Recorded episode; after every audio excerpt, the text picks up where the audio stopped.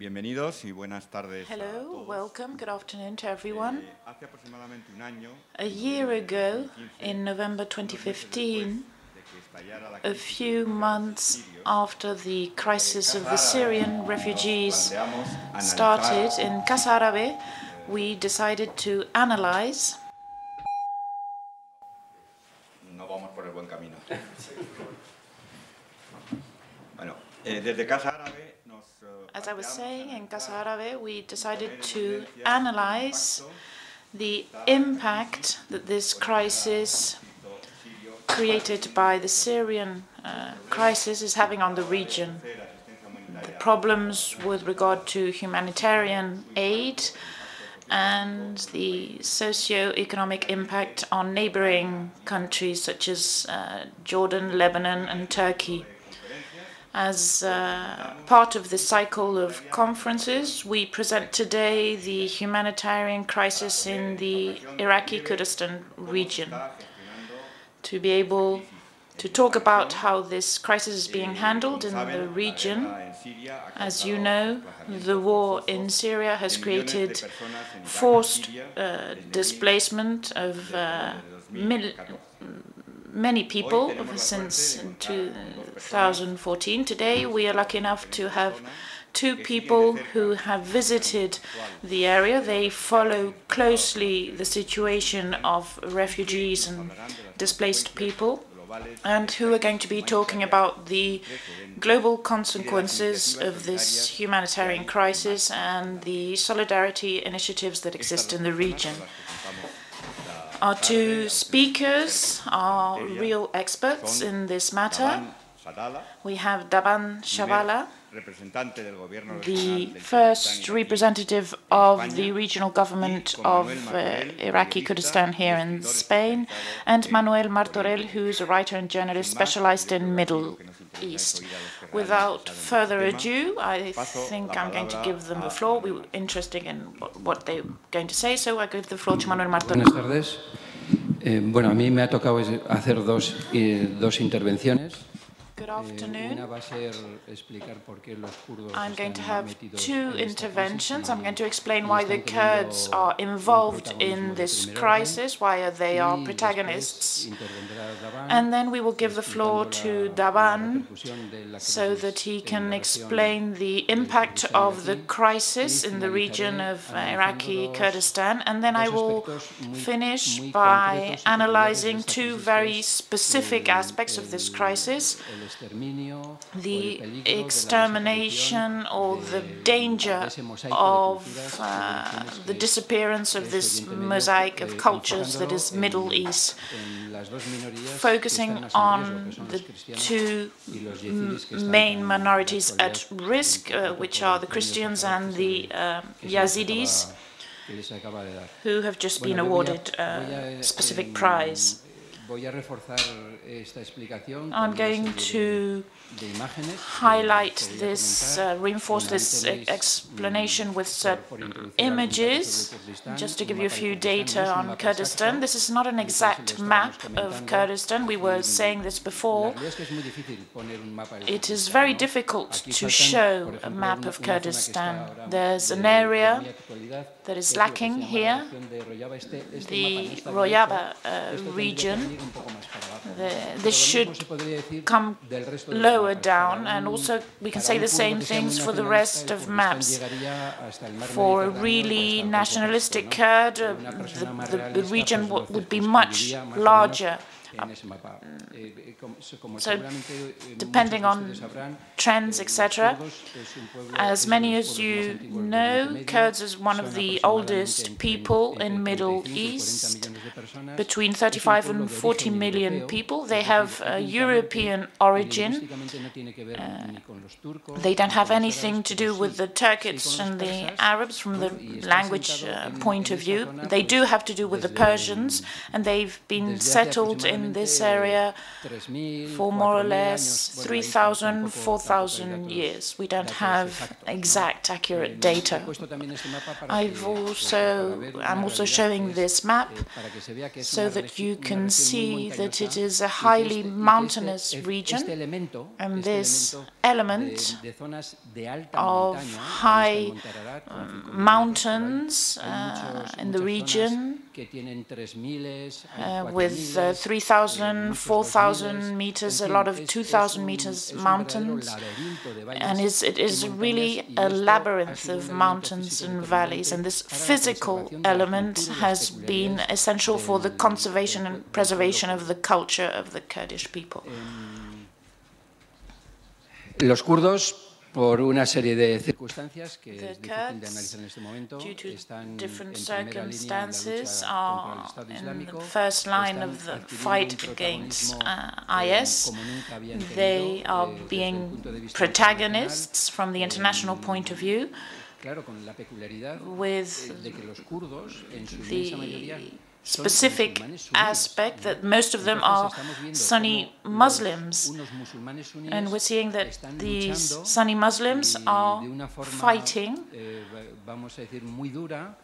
a very tough way against groups that consider themselves representatives of the uh, Sunni orthodoxy.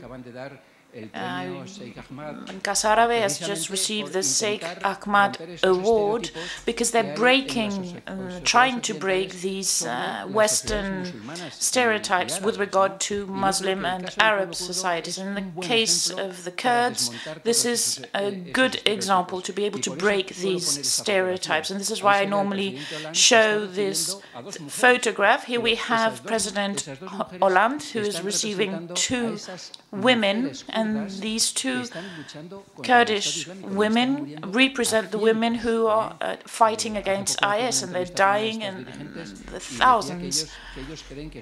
And we're talking about uh, hundreds of young women from Muslim families who are dying in this uh, fight against these radical trends.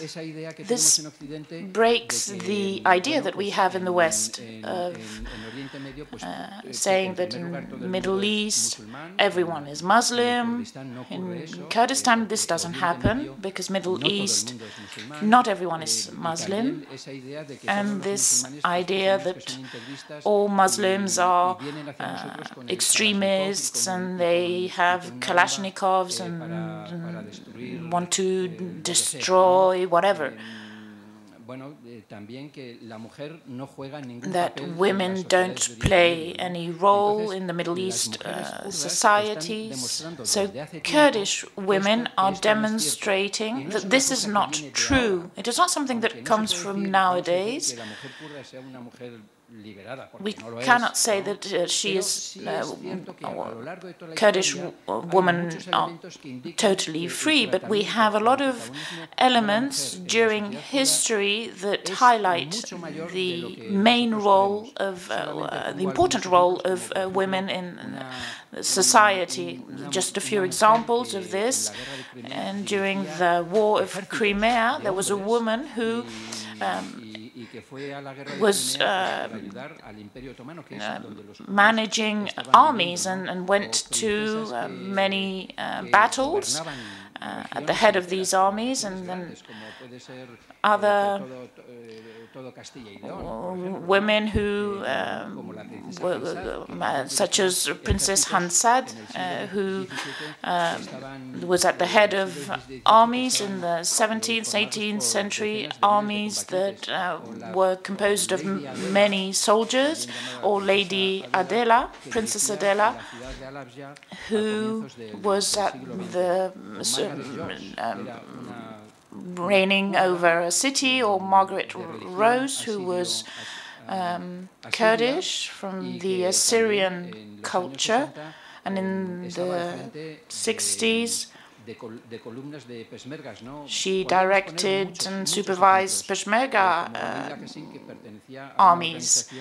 Leila Qasim, who belonged to an organization of students in the 70s and who was executed on the 5th of December of 1974.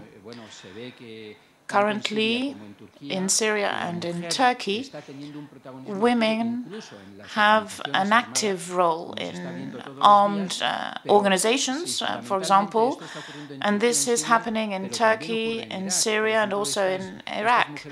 These women are part of a battalion of uh, Kurdish Union. We have candidates here uh, to the elections. You can see the way they dress, the, their character, the personality that really breaks uh, stereotypes. This is a picture of myself with a friend and doing a visit near Iran and to a base in the Kurdish guerrilla uh, in that area and these women do not follow this uh, stereotype that we have in the West. This is another photography that shows uh, women not only uh, talking about these messages, not only for Kurdistan, but also for Middle East and for the societies in general, in general worldwide. They are saying that women can have significant protagonism in society societies. And for example, during the Kobani crisis, with the participation of uh, women against IS uh, in Kabul, in Afghanistan, there was a demonstration, and Afghan women cannot uh, dress as they please, they can have to wear the veil, the chador, but there was a sign of, uh, with a photograph of uh, Kurdish women uh, fighting in Kobani, and, and there was a message saying, uh, in on honoring uh, these fighters, these women fighters, uh, we want to be like you. In an interview with this minister from the regional government of Kurdistan, a very young woman, Sab Abdullah, who was a minister of the victims of genocide, she explained why this happens.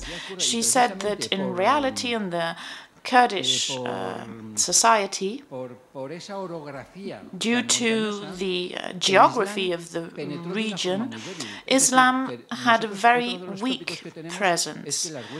And we many times think that um, Muhammad's armies, uh, Muhammad's armies uh, conquered these, uh, this area, but this is not how it happened. In some areas, they couldn't even um, ride a horse.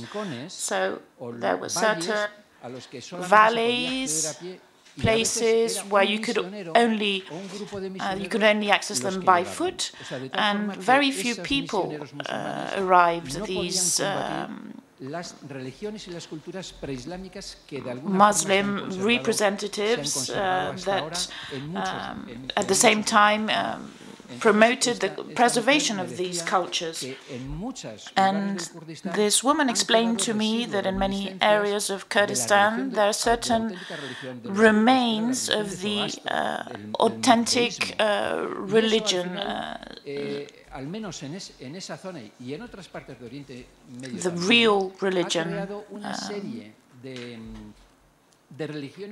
And these religions uh, then uh, the, stem from this original religion, then uh, mix several elements with Islam, and, and they have even some habits that exist uh, previously to uh, Christ, uh, Christianity and Islam. And this creates great religious and cultural variety in all the region. And this uh, cultural and religious variety with whom the Kurdish people are identified, because precisely thanks to the conservation of these elements that are not necessarily fully religious, we have a certain uh, amount of nationalism. And for Kurdish people, they want to defend their culture, their project, the independence, uh, federalism, autonomy. You can give it several, uh, use several terms and to identify so that he had, a Kurdish person is identified with this culture, with this identity is more important than religion in itself. And this is one of the specific features of Kurdish people and that really explains their confrontation, their fight against uh, Islamic State. And their culture is completely incompatible compatible with. Uh, ah, la religión y la cultura que hegemoniza Islam as the culture that is uh, related to a political system, but Kurdish people is, decide that national culture is more important, there are more common elements, and for them the main objective is to defend their culture, whether you are Muslim, Jew, Christian, or it is important, religion is of course important, but there's all it is always in a second place. This is the map, the, the Middle East that is uh, defended by the Kurdish people. And this would be the Middle East defended by jihadist groups to try I think that many Kurds are fighting against IS because they really consider that these new uh, jihadist trends do not really belong to Middle East or they haven't played a significant role in Middle East. These are new things. They consider that it is a direct attack against their identity. This is the explanation that allows us to say that Kurdish people, that an 80 90% are Muslims, Sunni Muslims, are really right now the main um, wall that is containing jihadist uh, radicals. Considering that there's no international um, power who wants to intervene directly in this area, there's a coincidence of values because Kurds defend a diverse, plural Middle East uh, as it has always existed, and this diversity is right now at stake. And this is um, in danger of disappearing. With this situation, the Western powers cannot really find an alternative. Another Islamism uh, with, uh, to confront this Islamism, and this is the reason for which, right now, Kurds, for the first time in history, are receiving the international support that they are receiving as this is occurring. I want to finish by saying that this uh, does not come without a cost. Recently, the regional government of Kurdistan published a figure. I don't think it is fully uh, real. In this year and a half of fight against IS, only in Iraqi Kurdistan, 1,600 Peshmergas have died fighting against uh, jihadists. And in this area that I mentioned at the beginning, that I showed at the beginning, the figures are even higher. This is why I was showing you this image, where you can see women and men from these Kurd militias who are burying a person in Kobani. It is said that there's a cemetery with more or less 2,000 graves. It is a very high cost that the Kurdish people are paying, are paying for the defense of values that are very close to our values. And this crisis has got a very significant economic impact. Uh, we have strikes in hospitals where uh, Peshmergas have to be healed during fights because there's no money, no funds to be able to pay salaries, uh, hardly any classes at universities. Uh, there's a strike of secondary teachers because the aggression of IS has paralyzed an economy that was starting to work. Eh, and eh, I think that this price, the French philosopher Henri uh, Bernard Lévy said that the time has come for the world to pay its debt towards the Kurdish people because they are the ones who are paying with their blood the defense of these values that are common to all of us. Thank you very much.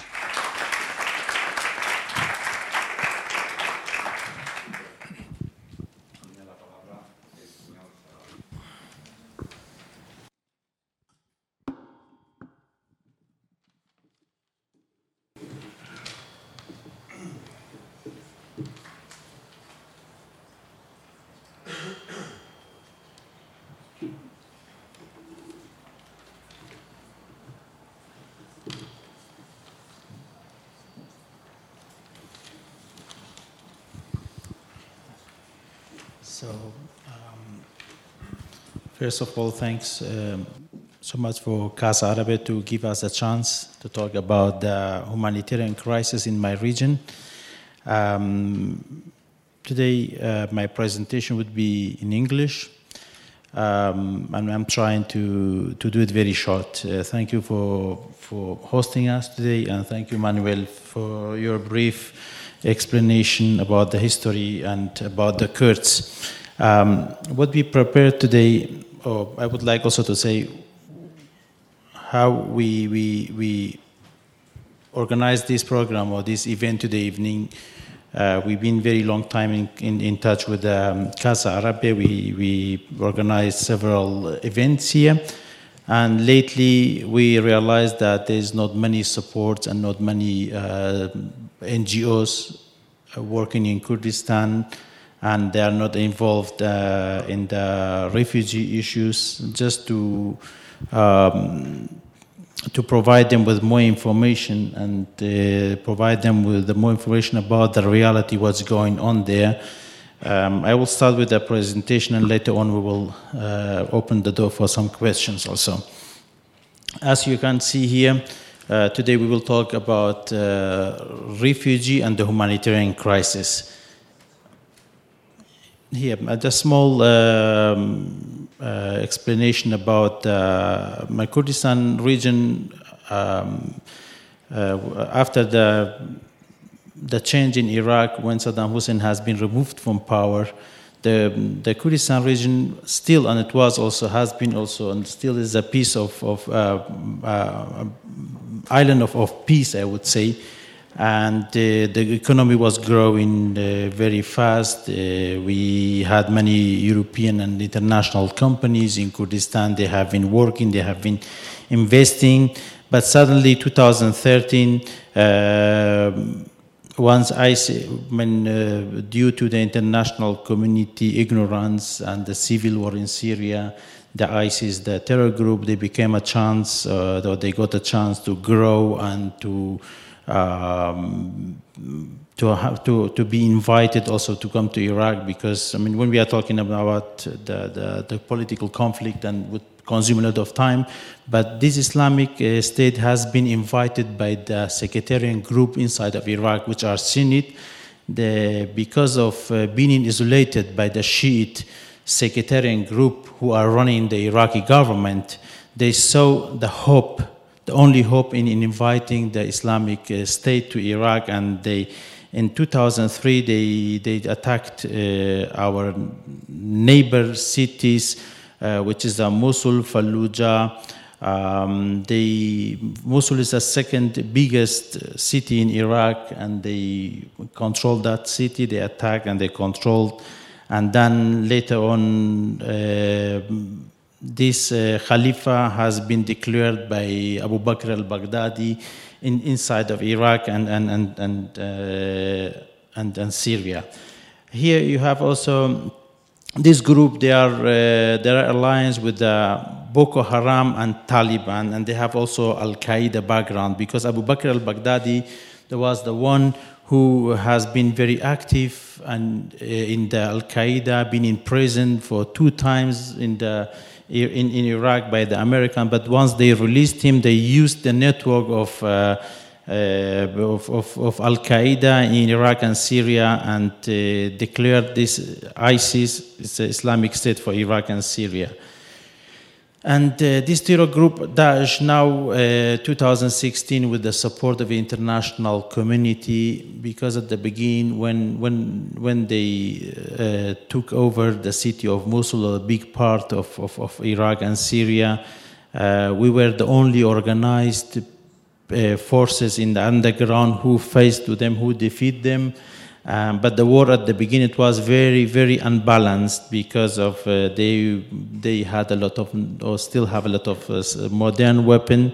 And our Peshmergas our Gelan boys they were fighting with the old Russian uh, weapons. But uh, thanks to international community in the 2016 uh, we have seen that uh, ISIS is losing a lot of grounds. They are somehow um, our forces or Iraqi government uh, or Iraqi military, we are taking some um, some cities, but still the war is not over because when we are talking about kicking ISIS out of Iraq, the Mosul is the biggest city they are still controlling, and. Uh, they started with uh, in, with the digital propaganda. They were very well organized. They made a very good uh, advertisement and propaganda for for uh, the troops, for the terror groups in many different languages.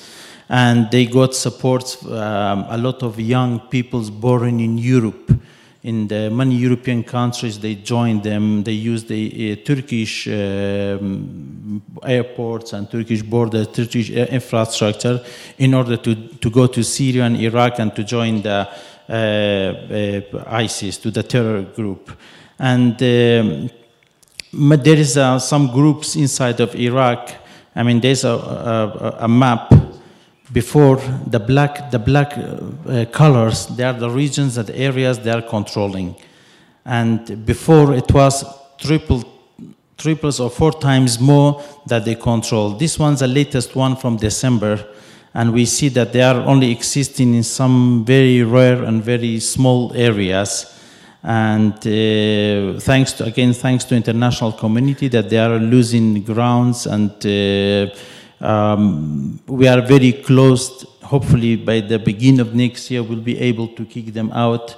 But then we will see uh, what comes next because our region as I mean all the Middle East it's a very hot spot. We always get um, well, we always face to a different groups under different names um, because of, of our history. First of all, because this region has been uh, divided 100 years ago in, um, in a Sykes-Picot uh, agreement, and they just wrote many different fake borders. And uh, after the Sykes-Picot uh, agreement, the international community, Western countries, they keep dictator in this area uh, on power and they supported them. and it was always very easy to support a dictator to keep a dictator in power because it's easier to, to, to make a deal to make a, to make a negotiation or business with them and um, we as a KRG, when we are talking about the, the KRG, I mean, I mentioned before, our Peshmergas, it's uh, only military forces in the underground. Now they are facing ISIS or they are defeating ISIS. At the moment, we are also um, cooperating with Iraq. Even the last few years, the communication, the, mm, I mean, working together didn't work out so good. But in this period, um, we are closer to an agreement uh, with the central government, uh, which is, uh, I mean, rolled by a sectarian group. As I mentioned before, they are Shiite. That they're working together to defeat ISIS is, is working much better than before. In our uh, military forces, Peshmergas, we are also including or having a lot of uh, women fighters. They are fighting in the underground, which is, as Manuel said, which is very unique in the in the whole the Middle East and the area. Um, we are uh, since the beginning of, of, of, of, the crisis, we are receiving daily a lot of uh, refugees coming to the Kurdistan region. Um, most of them they are belonging to other different ethnic groups and different religions, like Christian, like the Yazidis, like the um, Arabs, which are also Sunnis and Shiites. They are a victim of this crisis they come to, to the Kurdistan region and they slow our economy, they slow our economy.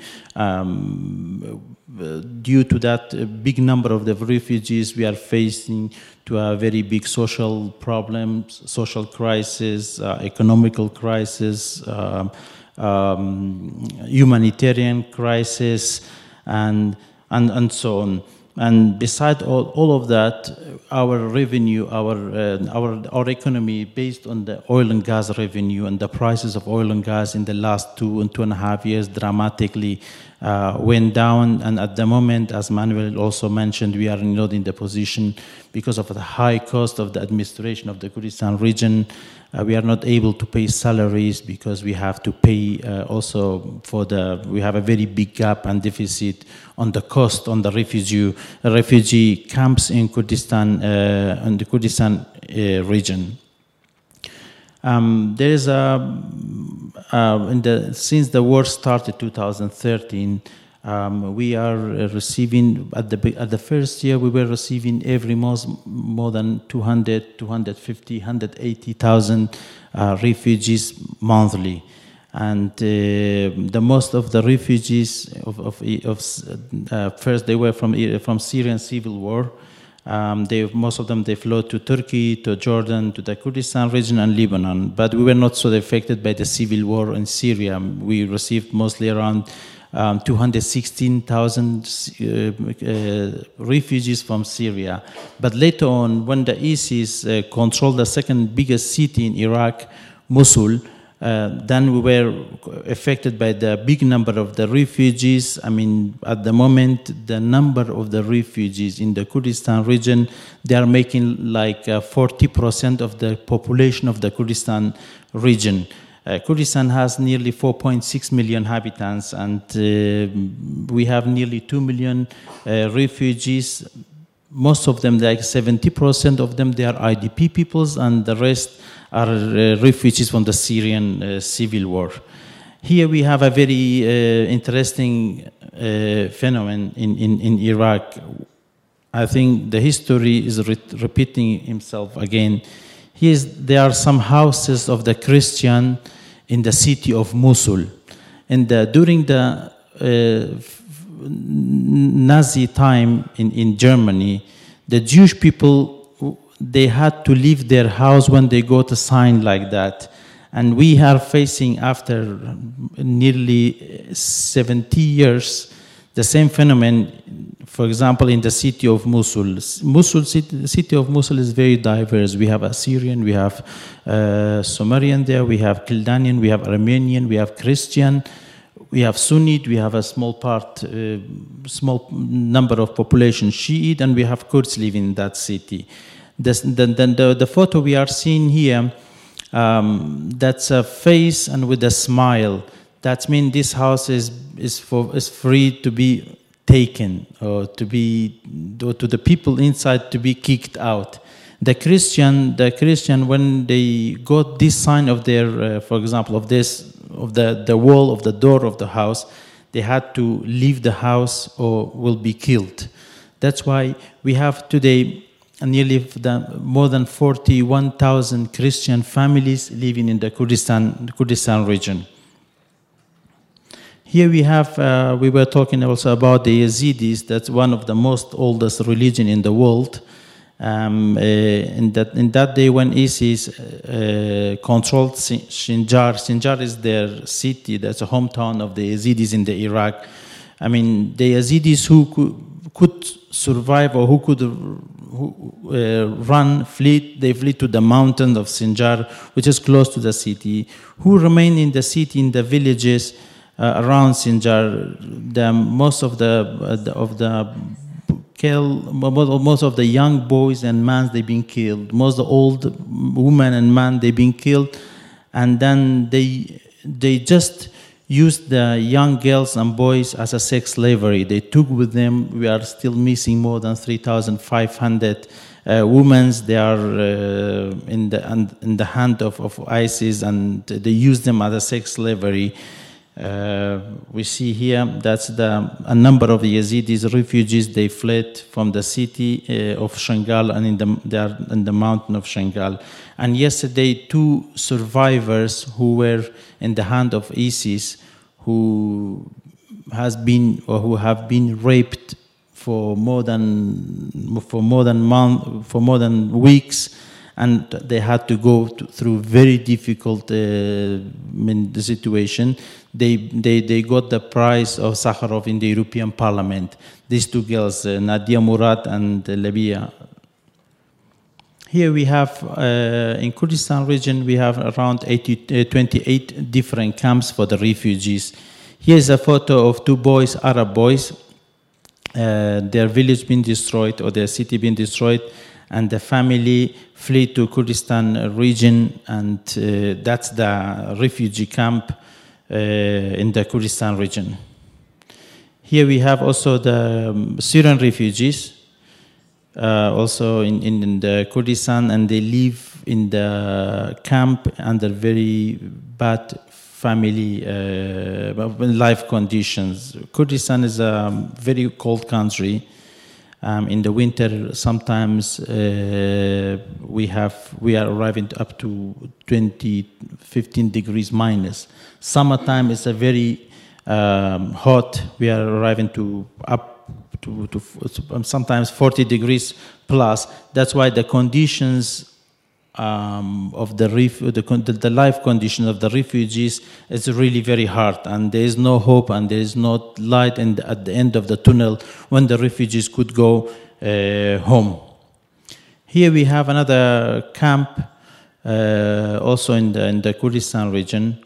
Um, I, I, was commenting about the 22 camps, but there is one of the two, two new camps which already been uh, finished, and the international community um, they were they were they were they, they're supposed to to support us more than than we are receiving now because the number of the refugees are still increasing and since the offensive of Mosul started we are we are receiving something like uh, uh, 80 to 82,000 more refugees including the the one we have that's a map um, it's uh, about the IDPs and about the refugees of of of, uh, of, of Syria Syrian refugees. I don't know if you can see it very well. Where are the camps? Where are the, the, the, the IDP peoples? I think the IDP, the green points, they are the IDP peoples. They are Arabs coming from the parts, from the other parts of Iraq where the uh, ISIS is controlling. And the blue one, they are the camps from the, uh, from the Syrian refugees.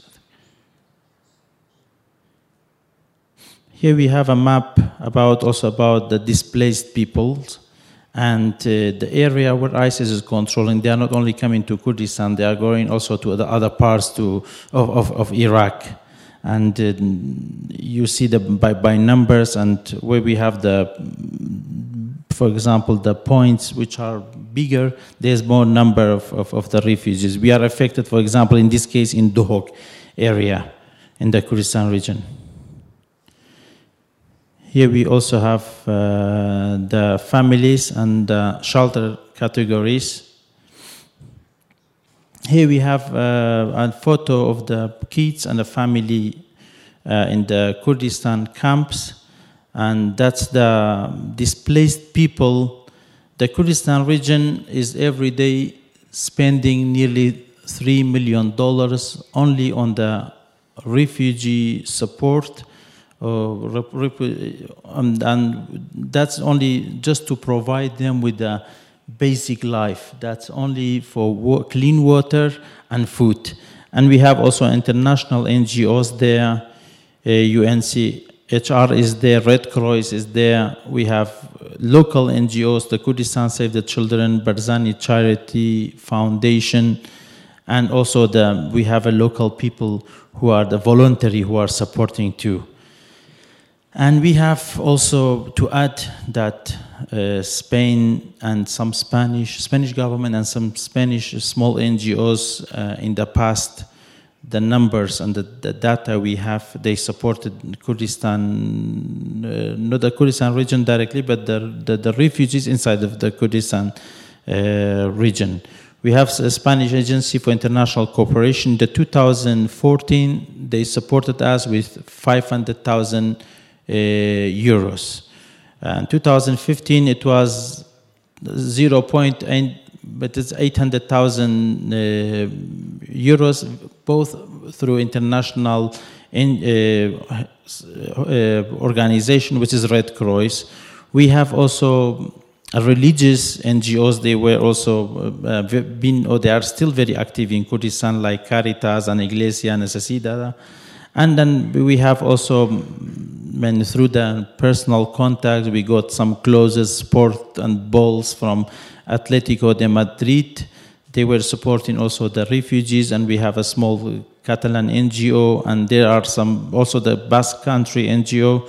And here we have also some doctors, teachers, young people going to Kurdistan. And uh, here we have uh, we have, uh, for example, when we are talking about inter internally displaced people in the Kurdistan region, um, for the moment, which are not, which are covered and which are not covered, which, which urgently needed. We see here because well, because of the winterization, uh, kits are urgently needed. I mean, we have also something like uh, even Manuel have, has been talking about the the, uh, the strike of the, of the teachers, but we are trying also at the same time to provide uh, education to the refugees uh, in in the camp, and we have something like 40% of the kids they are enrolled in the in the schools. We have here a photo about the kids in the refugee camps, Arab displaced kids in the refugee camps, they are going to school. And Mosul operation, Mosul operation started in the 16th of, uh, of October this year um, in the collaboration of international community like French, German, um, United States, our Kurdish Peshmerga and Iraqi military. I mean, now my point of view, that's only my point of view. I think the city of Mosul is already fallen because the Iraqi, the Iraqi uh, military, they are controlling the most part of eastern neighborhoods of the Mosul. But Mosul, because of the political uh, complication, needs uh, a political agreement. And uh, we still didn't arrive to that point that we agreed on the city of the Mosul after ISIS, who should uh, rule this city or who should govern this city.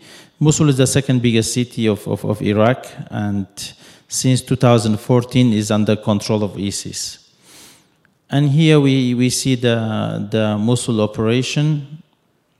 it's daily will be changed, but that's the at the moment that's the the place Mosul city under uh, ISIS control.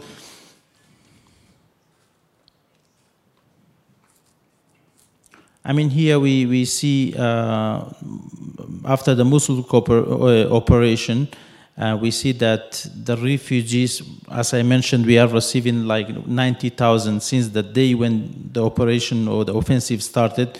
We received uh, more than 90,000 refugees, which is not so bad because Mosul has 2 million inhabitants. We were expecting more than 1 million refugees. But until now, uh, the offensive is going well, and the Iraqi army and the Kurdish Peshmerga are advancing uh, in a very good way. But the, the number of the refugees they are st still very small. Okay, we have here, um, as I mean, the, the, number of the families, uh, impact of the Mosul operation.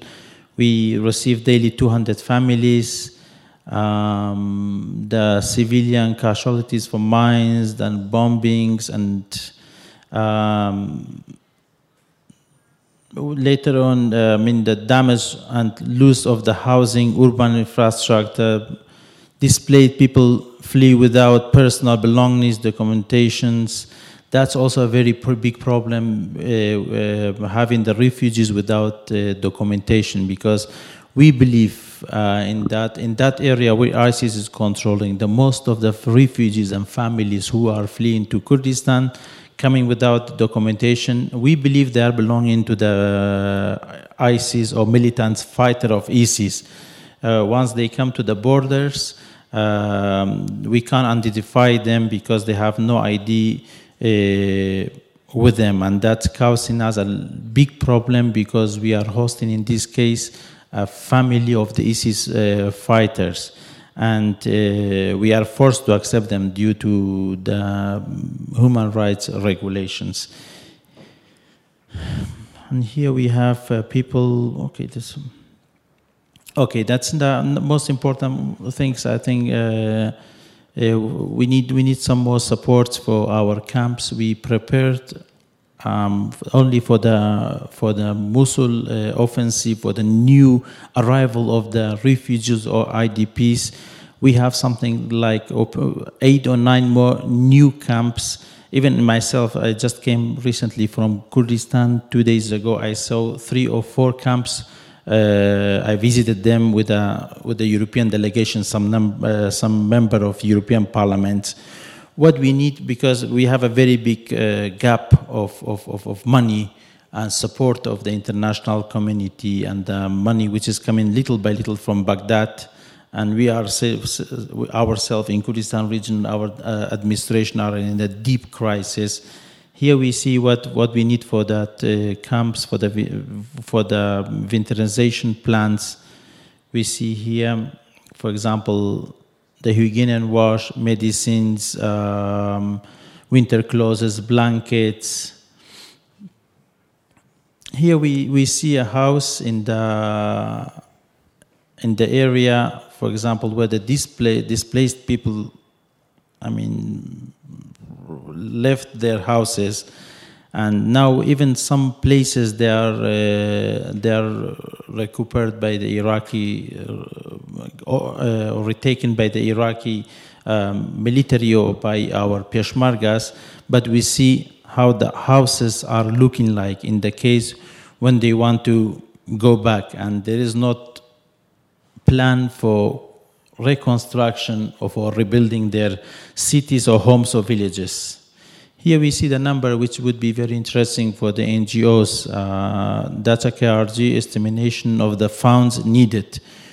We see here um, the sectors on the, on the left side and applied and founded and the gap. For example, in, when we see here the education, education 82,720 is applied, 19,975 that's all in dollar, been uh, founded, including our support as a Kurdistan regional government. The gap is like it's more than sixty thousand uh, dollar. And food security, we see here that applied is 238,000, nearly 240,000, and 110,000, 109,000 something been founded, and the gap is 129. I mean, uh, health is the same, wash is the same, protection is the same. Um, this winter already started, and uh, the, the refugees are really, really living in a very bad conditions. Here we have a, uh, a just overview. Joint, uh, Joint Crisis Coordination Center. Um, that's uh, our Ministry of Planning and uh, and the United Nations in the Kurdistan region. We see here um, the total appeal is eight hundred sixty thousand dollar. Founded is five hundred ninety one, and the gap is $269,000. Uh, um, we, we see also the challenges, uh, okay, the limited funds and security and accessibility, lack of information and about the military operation, limited technical management of the high number of the people. We have not exactly data on number of the refugees because we, we have registered refugees in the uh, in the camps, but at the same time we have displaced people, refugees. They are living in the cities, uh, who are not registered in our in our uh, database. Here, room for help from Spanish NGOs. Um, because in the last two years we recognized the, that the Spanish NGOs, um, I don't know if it's due to the regulation of the Spanish government or lack of the information, or there is not a, um, um a traditional uh, for the Spanish NGOs to be in, be active in that uh, in, that area. We know that mostly of them, when we talk to some of them, they are, are very active in the Sahara or in in, in, in, in South America. Here we, we, we just pointed some some points where the Spanish NGOs could uh, help. For example, by the by the women, they can train the uh, for me as a and as I, I, saw and still have information from the families they are suffering. I think psychologi- physiological assistance is very important because we have a lot of single mothers with kids. We have a lot of single fathers with the kids especially among the yazidis because they've been suffering a lot. Um, for the children is education very important? Um, the school activities, also psychological assistant, and uh, by the Yazidis, as we mentioned before, because they suffered most much more than the other uh, ethnic groups in, uh, by that uh, crisis. We we have a lot of uh, families they are missing part a big part of the of the, of the family members. The man is, is in the camps with the kids without the mother. We have mother in the camps without the boys and the girls. We have both there without kids. We have kids there without parents. Medical treatment is always uh, required due to the uh, cold weather in the Kurdistan region and uh, to the non clean water due to the not clean waters and uh, humanitarian projects like food, clothes, medicine for the camps.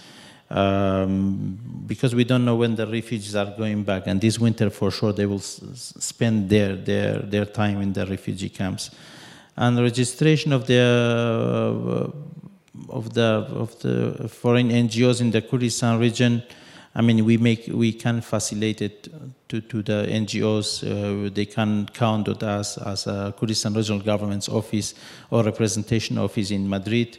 We will do all our uh, best to, to, to support and to make it easy to register your uh, NGOs in Kurdistan region.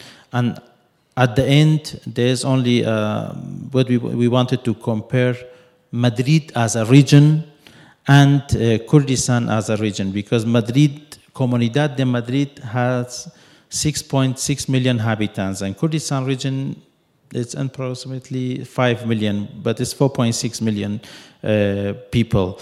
And we just have this map, we created this map with the support of Manuel, that uh, people in Spain, in, in Spain or in Madrid can see or can compare how Madrid looked like when they received 2 million refugees within 14 months, within one year and two months, and how the camps would be and uh, how the how the city or the Comunidad Madrid would be affected economically, socially, um, uh, culturally, and uh, humanitarian.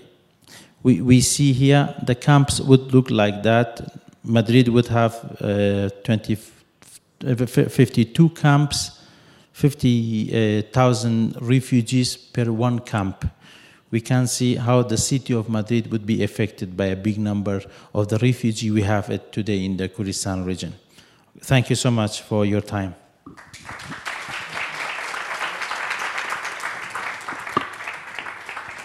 Muchas gracias, señor Shadala. Thank you very much. Interesante intervención. Mr. Shadala, for your eh, interesting presentation.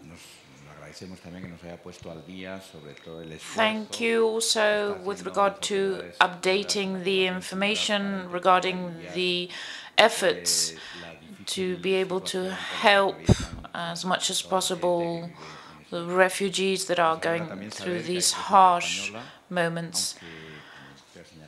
As you said, it would be good to have an increase of Spanish uh, aid this would be good. And once uh, said this, uh, once this said, I'm going to give the floor to Manuel again. Thank you very much.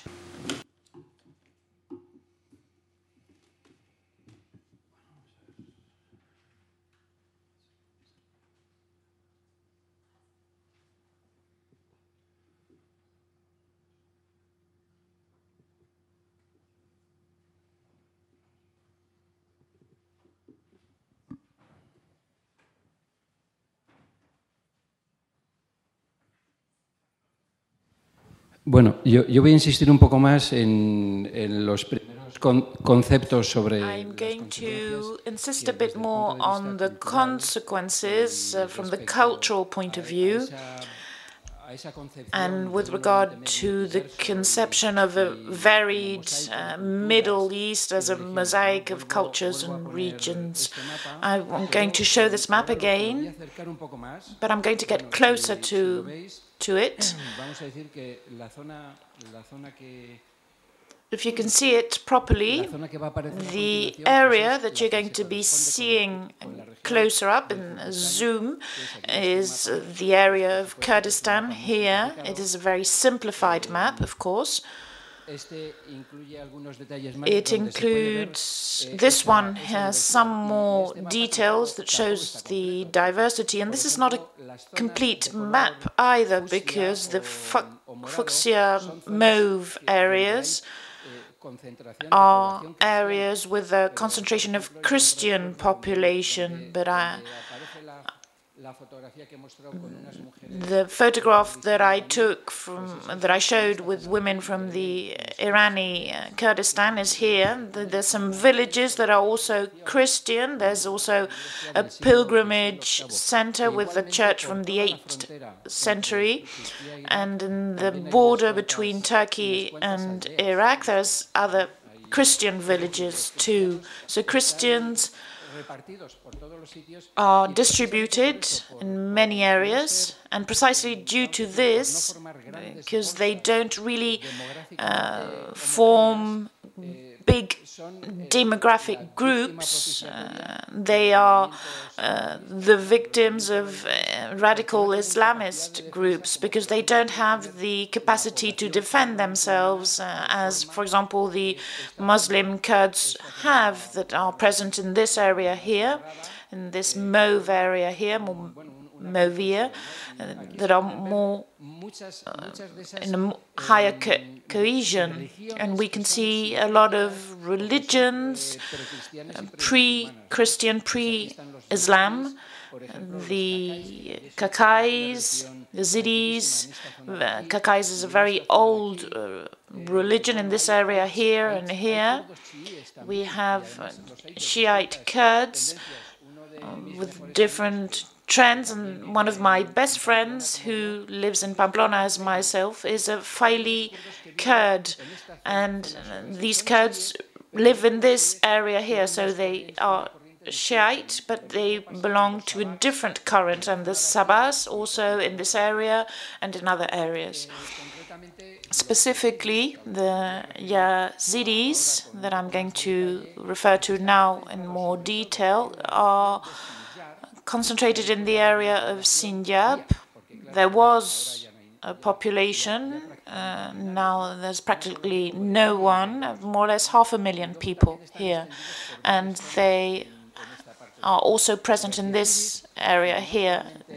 Yazidis are not only in Iraq, they are also in this area of Syria, in Turkey, in Armenia, Iran, and even in Georgia. Total, maybe one million people worldwide. And if the Kakais who are not Muslims, uh, we have significant populations in Iran, maybe 2 million people in total. But if you add million by million uh, from different trends, currents, and also we have the differences inside the different trends of Sunni Islam and the uh, Iraqi Kurdistan. There's influence of the Qaderi and Nazdavi. The Qaderi are between Iraq and Iran, and Naqshbandiya, who are uh, in several uh, places. The Barzani family, who are the historic leaders of uh, Iraq, and they are related to this uh, trend, this current.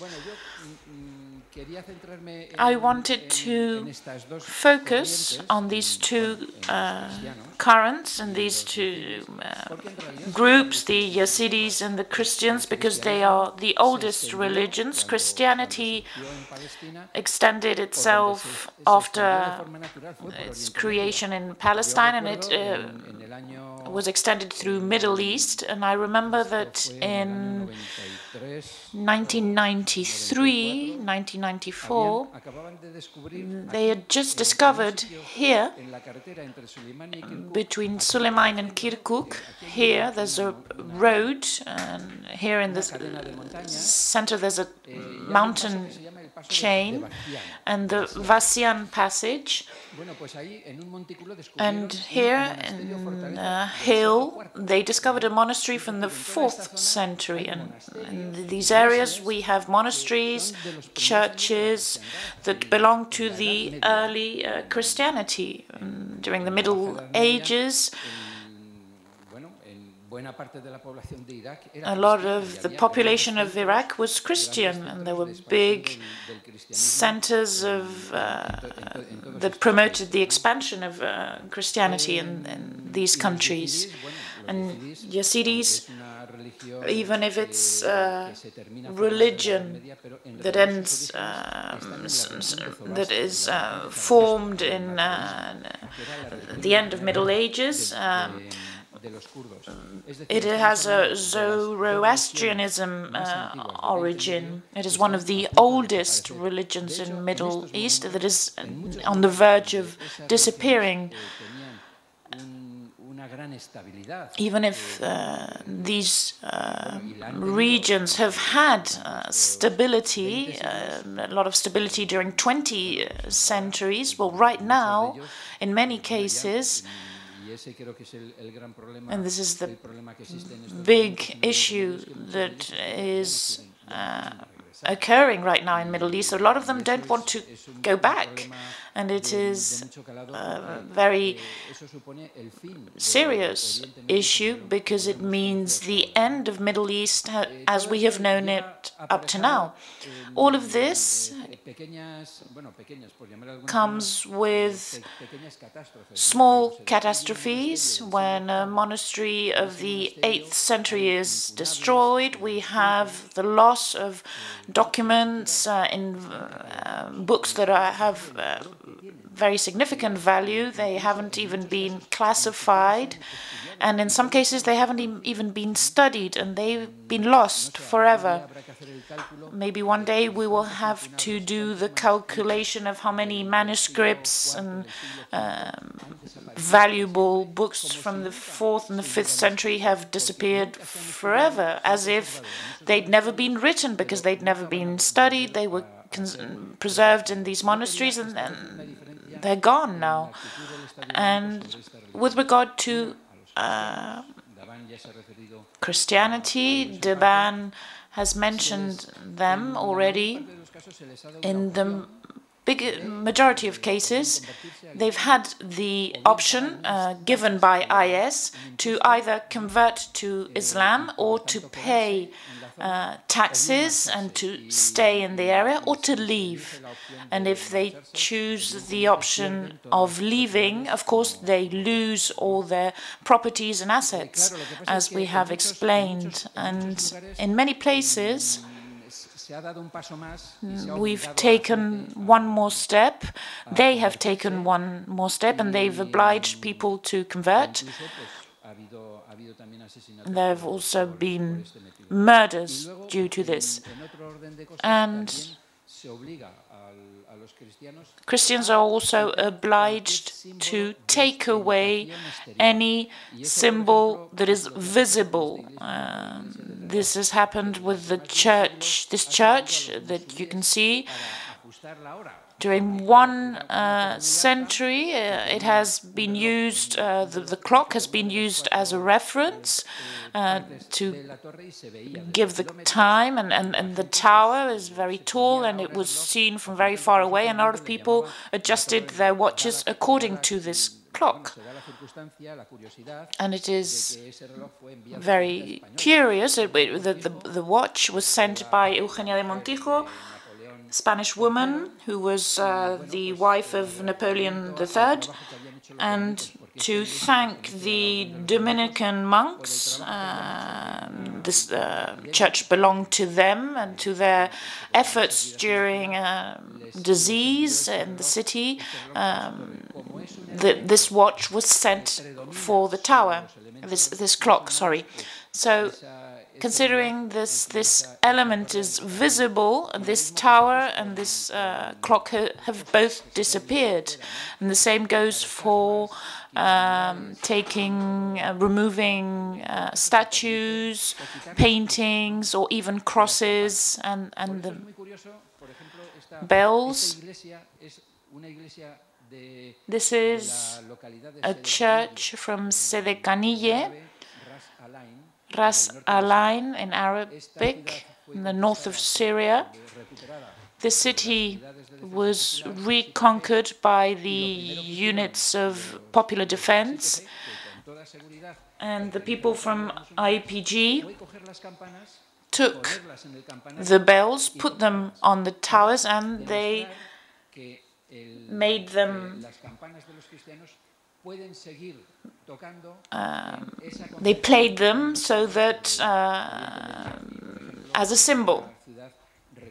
And in a city that has been reconquered recently, in Bashiqa, they took the church that the radical Islamists had uh, taken away and protected by Peshmerga. They put it back in their place, uh, in, in its place, in its original place. For them, uh, for these families, it is very important to preserve this plural and diverse conception of Middle East. Yazidis haven't had this opportunity. I visited several times the main sanctuary that Yazidis have in Iraq, and they don't have a specific relationship with uh, Islam. They have accepted some things from Islam and from Christianity, but they have created this symbiotic religion that really preserves the same principles as the religion of Zarathustra, uh, 1,000 years before Jesus Christ. The uh, Zora Zoroasters.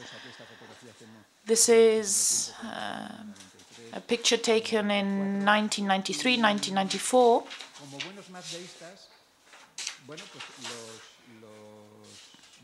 And the Yazidis worship the fire as a representation of the sun divinity on earth and the uh, domes that are very characteristic from these buildings represent the sun. It is a religion surrounded by secrets. They have a sort of uh, different practices. They believe in reincarnation. And in a sort of inter-community connection of desires. You can see it here, for example. If someone has a problem, that person, this is the tomb of the Sheikh Adi, who refunded this uh, religion. If someone has a problem, just ties a knot to these cloths, these fabrics, and if someone wants to take over that problem from that person, just undoes the knot. It's a sort of solidarity uh, in the middle of the community. Yazidis haven't had this option. Christians uh, are a religion related to a book in the in the Quran.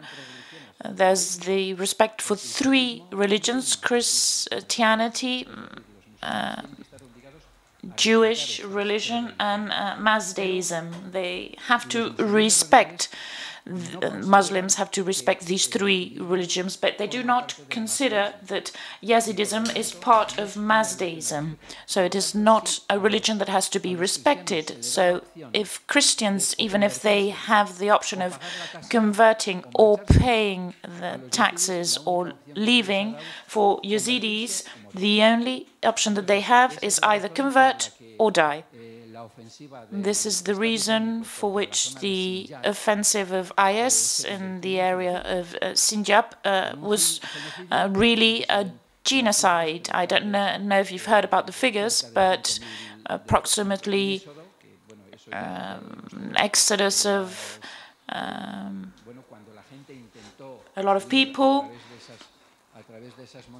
when people tried to flee through these mountains, this is the Sinjar, Sinjar. Mountain, and IS surrounded this area and they trapped all the villages and some people managed to flee through the mountains, but Peshmergas were trapped uh, from uh, the Peshmergas from Iraq couldn't defend this population, and the units of popular defense came from Syria, opened up a corridor that allowed a lot of people to escape. In this area, we have they have already located 40 um, community graves in a uh, village called Kocho, where Nadia Murad is from, where, uh, who has received yesterday the Sakharov Award.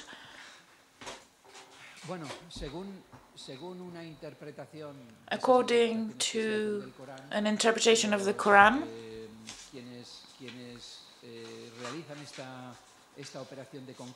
the operation of conquest, uh, the people doing this operation can exterminate the people who do not want to convert to Islam. And this is what has happened to many Yazidis.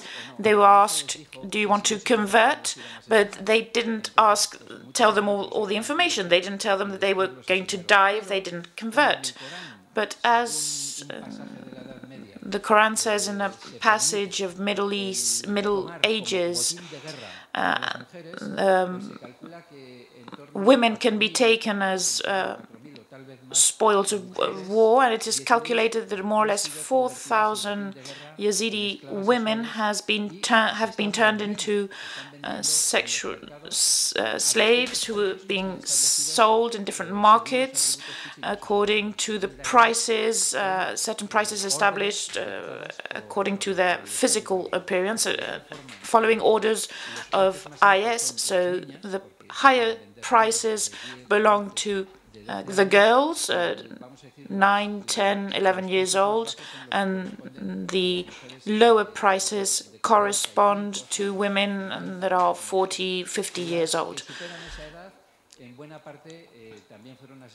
The older women were also uh, assassinated together with the men. We have very few images of what really happened, but there's a recording.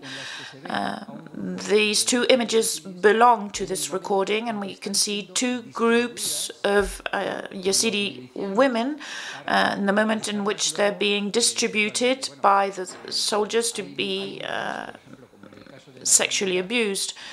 In the case of uh, a lot of women, for example, Nadia Murad has been sold up to 12 times.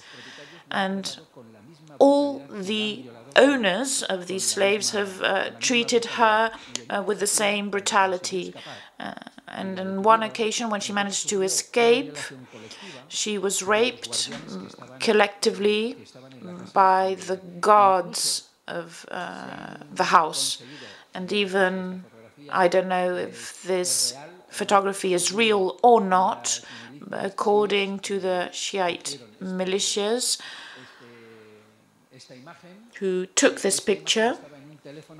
This uh, image was in uh, the mobile phone of, of, a member of IS.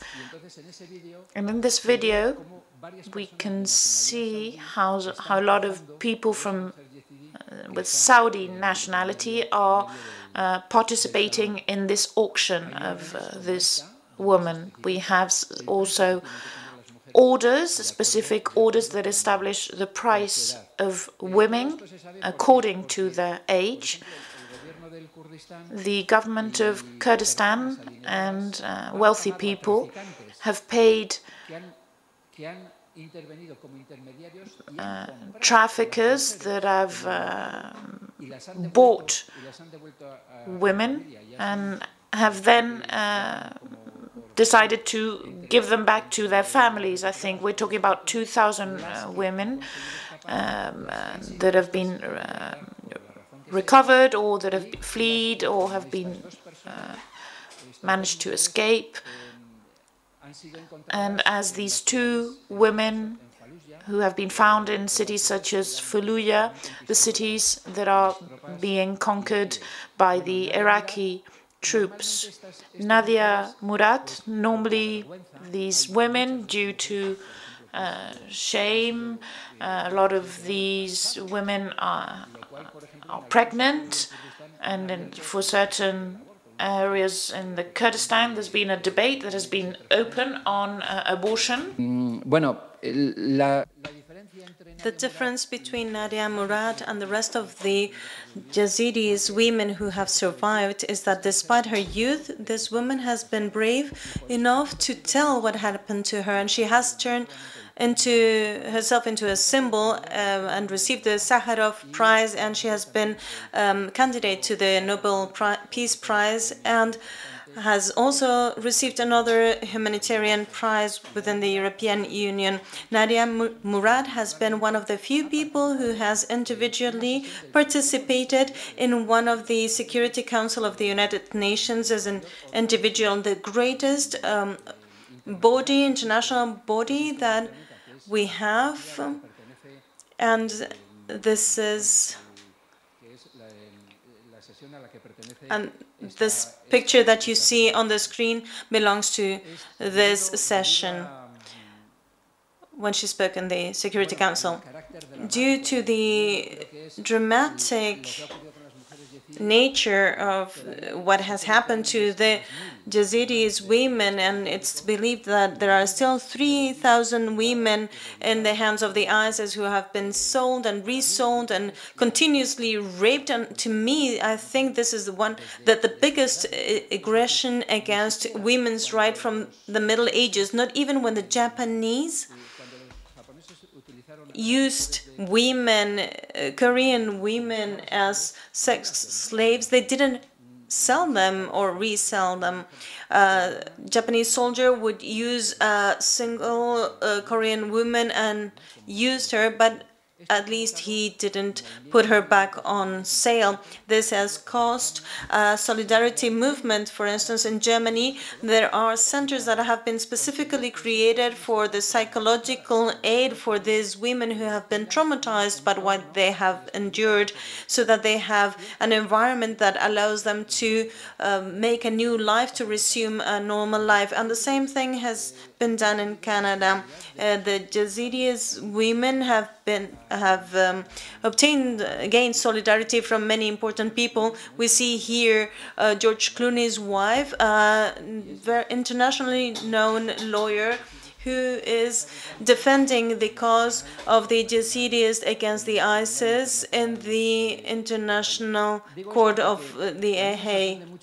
I am very surprised that in Spain there has been basically no solidarity movement or uh, denounce uh, movement that has been effective, not from a feminist organization level or institutions related to um, the equality of women belonging to autonomous regions, governments, or state government, or any other movement uh, from progressive uh, organizations. But as I was saying at the beginning, the main danger from of this situation is that all these these communities do not want to go back because they do not have any trust in what may happen. They fear that if they go back, the same thing might happen to them again. And this means that we are facing the disappearance of the Middle East as the cradle of the main religions and civilizations as um, cornucopia of um, culture and uh, different um, views. And I remember when the first flows of refugees coming from Turkey started arriving, I remember very well that a father with his children was coming and he was telling the policemen and the journalists, he was telling them, you, you need to uh, host us because we are the good ones, the bad ones are staying behind. I remember this very clearly. So from the Middle East, uh, the good ones in brackets are leaving and the bad ones are staying. So what do we do if we get all the good ones and the Middle East is in the hands of the baddies, uh, in the hands of radical militia, etc. So I would like to um, input a critical a critic element here. It's very good that we host the refugees here, but according to the principles sustained by the UNHCR, the uh, refugees are entitled to go back to their homes. This is one of their main rights, and above all, if we not only host the refugees who are coming within our borders, do not prepare their coming back to their homelands, and we don't manage uh, achieve to to uh, help these people going back to their uh, uh, hometowns to rebuild their cultural spaces and the social spaces. We are actually playing in favor of this uh, fight that has been going on against them. So at the same time that we are helping and hosting the refugees we need to prepare the means and the funds that are necessary, especially for those people who want to sustain the diversity in the Middle East so that it, this region can become uh, again what it was before. This was just my final criticism uh, that could open debate, maybe.